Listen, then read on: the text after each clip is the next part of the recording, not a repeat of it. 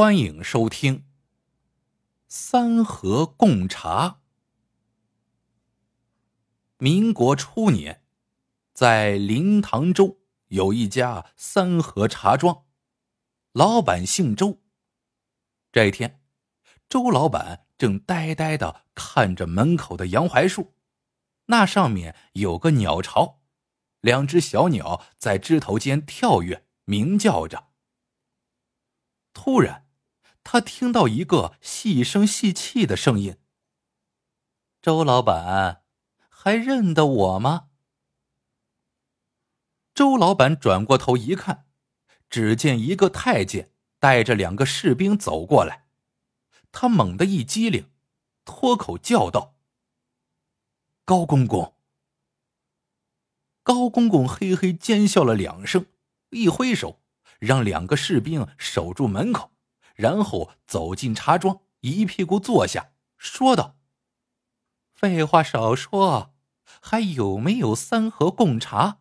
赶紧交出来。”周老板坐到高公公对面，说道：“公公曾是慈禧身边的人，应该知道三盒贡茶每年只能制出三两。”我已很久没制了，怎么又有人想喝了？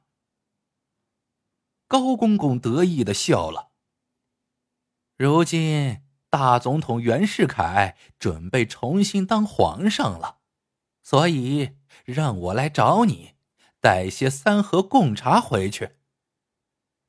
周老板叹了口气说：“有，不过。”在交给你之前，我想跟你说说三盒贡茶是如何制成的，这关系到我老婆。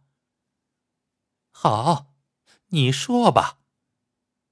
高公公突然变得心虚起来，说道：“不过你老婆是自杀的，跟我可没有一点关系。”周老板没有接话。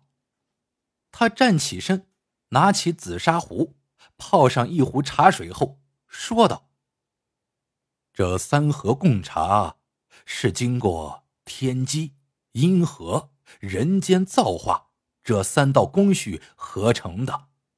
我先给你说说天机。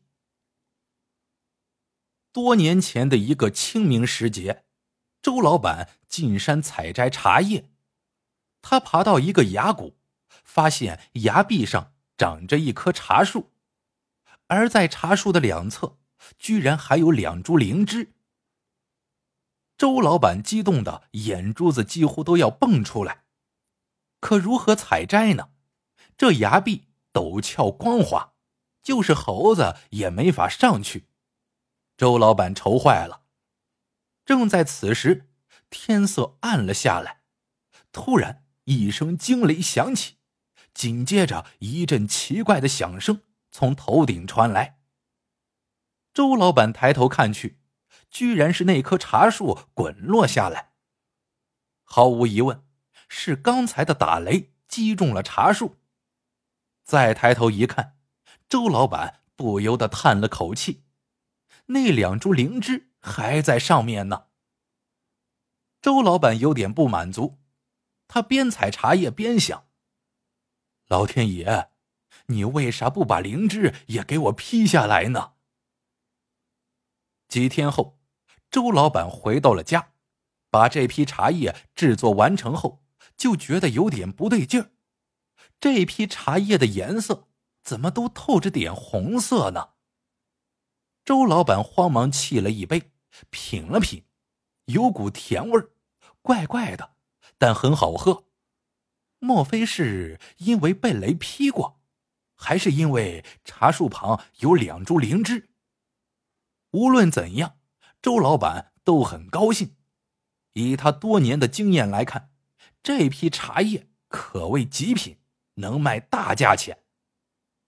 但周老板高兴的太早了。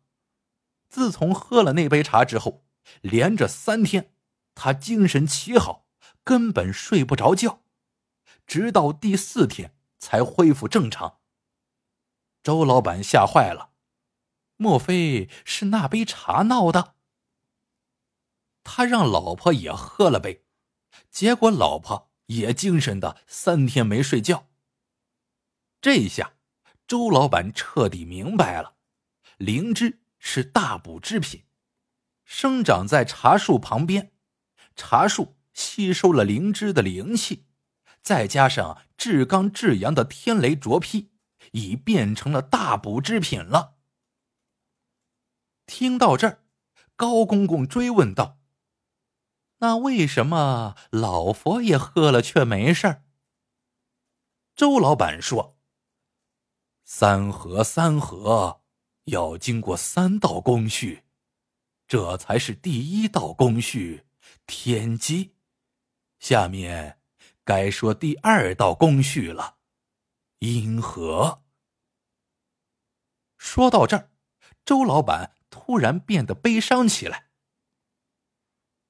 自从发现茶叶有奇效之后，周老板便将这批茶叶封存起来，只在外面留了一小罐。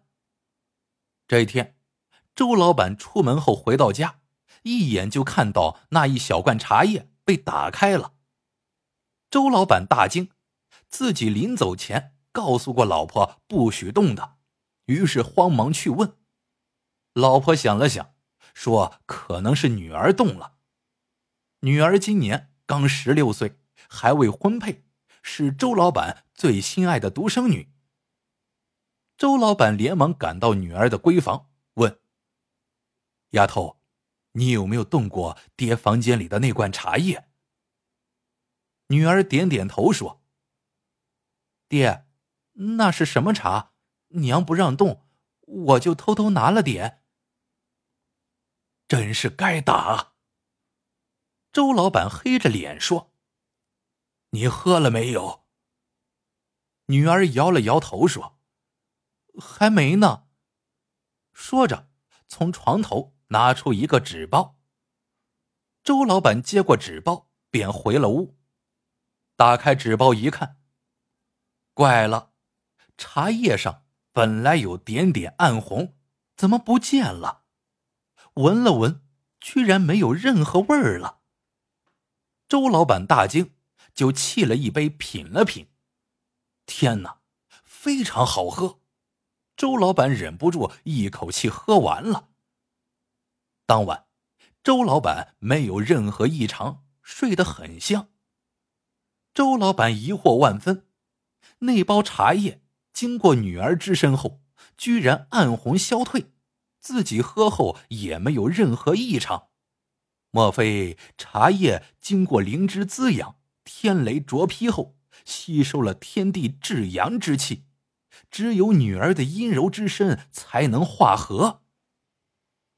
想到这儿，周老板慌忙取出那批茶叶，让老婆缝了个大布袋，然后铺在女儿闺房的床上。第二天天刚亮。周老板就让老婆去女儿的闺房拿茶叶，自己则在院内等着。哪料，等来的却是老婆的一声尖叫。周老板急忙冲到女儿的闺房内，只见女儿直挺挺的躺在床上，脸上、身上布满了红色斑点，已经气绝身亡了。周老板抱住女儿，连声呼叫。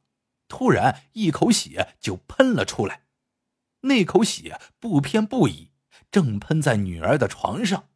顿时，一股茶香飘出，瞬间充满了整个房间。难道你闺女是这么死的？听到这里，高公公忍不住打断道：“可为什么死呢？太诡异了。”还有那茶香，见血就飘出来了。周老板悲戚万分，是我害死了女儿呀！为化合茶叶里的天地至阳之气，却忽略了我女儿的阴柔之身能否承受得住。说完，两行热泪流了出来。好久之后才说道：“茶香不是因为见血后才飘出来的，只要见水就能挥发出来。”为什么？高公公追问道。“唉。”周老板长叹一声说：“阴阳之气虽然化合了。”却犹如干将莫邪宝剑，刚刚锻造而成，需要时间冷却收藏，所以这第三道工序就是人间造化。葬了女儿之后，周老板一下子苍老了许多。虽然他不敢告诉老婆女儿是怎么死的，但经过这么多怪事老婆已经感觉到这批茶叶是不祥之物。这天，老婆趁周老板不在家，将这批茶叶拿到了山后，总共有三坛，老婆连着倒了两坛，想到最后一坛的时候，却停住了。毕竟，这批茶叶凝聚着她丈夫的心血，还有女儿的性命。老婆长叹一声。重新封上口，把这最后一坛埋在了树下。没过多久，周老板就发现这批茶叶不见了。他几次追问老婆，老婆一口咬定已经给扔了。如此一晃，就过了五年。这一天，周老板和几位茶农来到县城，为慈禧太后制作茶叶当寿礼。忙碌好些天后，茶叶终于制成了。县令品尝后非常满意，当晚便设宴犒劳大家。几杯酒下肚后，周老板有点喝醉了，对身边的人吹嘘道：“我当年制作的茶叶，那才叫极品，人间难寻呐。”说到这儿。猛然想起自己的女儿，顿时哭了起来。为了制茶，我那女儿呀！周老板这么一闹，惊动了县令。县令询问他所说的人间难寻的极品茶在哪儿。周老板说自己喝多了，胡说八道呢。可县令哪里肯信呢？他表面上让手下好好招待周老板，背地里却让捕头去周老板家探口风。捕头一进周老板的家，就凶神恶煞的吓唬他老婆：“如今，你男人犯了欺君之罪，那是要诛九族的。不过，只要你交出极品茶叶，就没事了。”老婆临危不乱。坚持说道：“只要把我男人放回来，我就给你；不然，你就是杀了我，我也不给。”捕头连忙赶回县衙，如实禀告。第二天，县令就带着周老板来了。老婆拿出一个小瓷罐，交给县令说：“这就是极品茶叶。”县令问：“怎么这么少？”周老板连忙说：“为制这些茶叶，连我女儿也……”说到这儿，又哭了。县令转了转眼珠，好言安抚了几句，就走了。三个月后，县令满面笑容的又来了，身后跟着一位太监。原来，慈禧喝了林堂州送来的茶叶之后。连声叫好，当场就下懿旨，以后就喝这茶了。可当他知道只送来一小罐后，很失望，便宣周老板夫妻进宫，想问问怎么回事，能不能多治点。后来的事儿我都知道了。高公公接话道：“当年。”就是我去灵堂州传的旨，领着你们夫妻俩入宫的。现在我才搞明白，为啥你每年只进贡三两。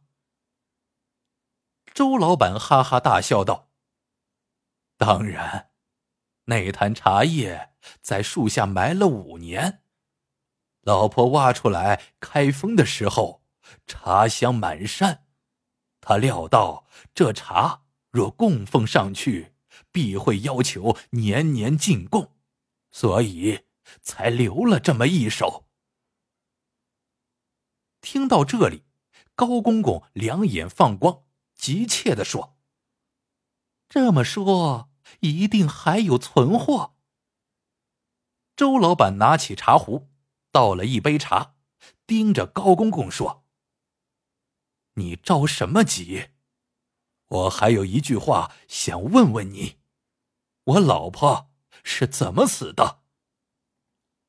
高公公转了转眼珠，说道：“你什么意思？”周老板怒视着高公公，还给我装糊涂！当年你为了逼我多制茶叶，让慈禧把我老婆留在宫中，老婆为了救我，不肯说出三盒贡茶的秘密，被你。活活折磨而死。实话告诉你，我早已用三盒贡茶买通了太医，得知了真相。高公公脸上的肉突然跳了几下，他阴森森的说：“当年我早就料到你们夫妻俩玩猫腻，只可惜没查出来。”如今你知道了，又能怎样？还不是在我掌心里。老老实实告诉我，剩余的三盒贡茶在哪儿？不然，我让你生不如死。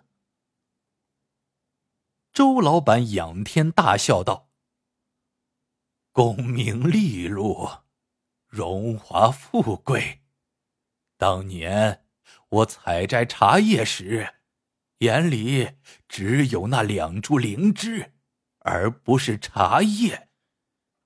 我用女儿的处女之身化合茶叶里的至阳之气时，满脑子只想着如何制成极品茶叶，换来金银满屋。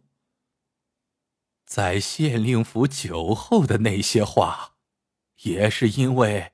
我想着，若是献出茶叶，便能换来荣华富贵，所以故意装醉，引来县令注意。直到老婆被你害死了，我才明白过来，但一切都已太晚了。说到这儿。他端起桌上的茶水，一饮而尽。高公公仿佛意识到了什么，一下子站了起来，吼道：“你喝的是什么？”周老板笑着说：“当然是三盒贡茶了。你不是一直想献给袁世凯，换来荣华富贵吗？”那就成全你吧，还有最后的半斤，在门外槐树上的鸟巢中。说到这儿，他嘴角溢出了鲜血，随后一头栽倒在地，七窍流血而亡。高公公吓得连退几步，脸色惨白，好久才回过神来。他走出门，让士兵上树掏鸟巢。果然，鸟巢内有个邮包。高公公打开之后，顿时一股醉人的茶香直钻高公公的鼻孔。